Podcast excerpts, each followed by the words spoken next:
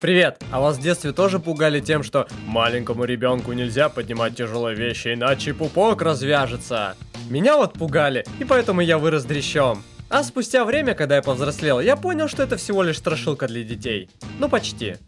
Но однажды, когда я спал, страх детства решил вернуться ко мне. А начиналось все прекрасно. Я смотрел сериальчик, попивая пивко, закусывая чипсиками и лениво почесывал свое пузико. В какой-то момент рука нащупала что-то похожее на шнурок, и я просто не глядя дергаю за него. Со звуком рвущейся бумаги у меня развязывается пупок, и внутренности начинают вываливаться оттуда.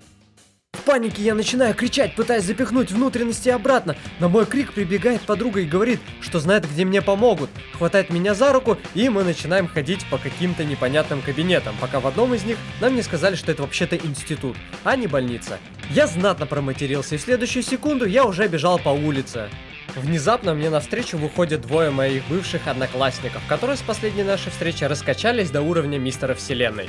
А рядом с ними на поводке шла огромная накачанная обезьяна. Ой, и тут я забыл обо всем. Откуда у них огромная накачанная обезьяна? Зачем она им? Они что, реально вместе с ней ходят и качаются? Что здесь, блядь, происходит? Они как меня увидели, такие, о, Андрюха, здорово, давно не виделись, как поживаешь? У тебя все хорошо? Ты как-то неважно выглядишь. Я сразу вспомнил, что у меня вообще-то внутренности вываливаются, и такой, ребята, я спешу, и убежал. И вот я, наконец, у ворот больницы. Хотя это было больше похоже на сверхсекретный военный объект, разве что вышек с пулеметами не хватало. Словно отвечая на мой немой вопрос, появилась бабка, как в гостях у сказки, и такая говорит Здравствуйте, больница сейчас не работает, но вы можете подождать, сидя на той лавочке. И исчезает.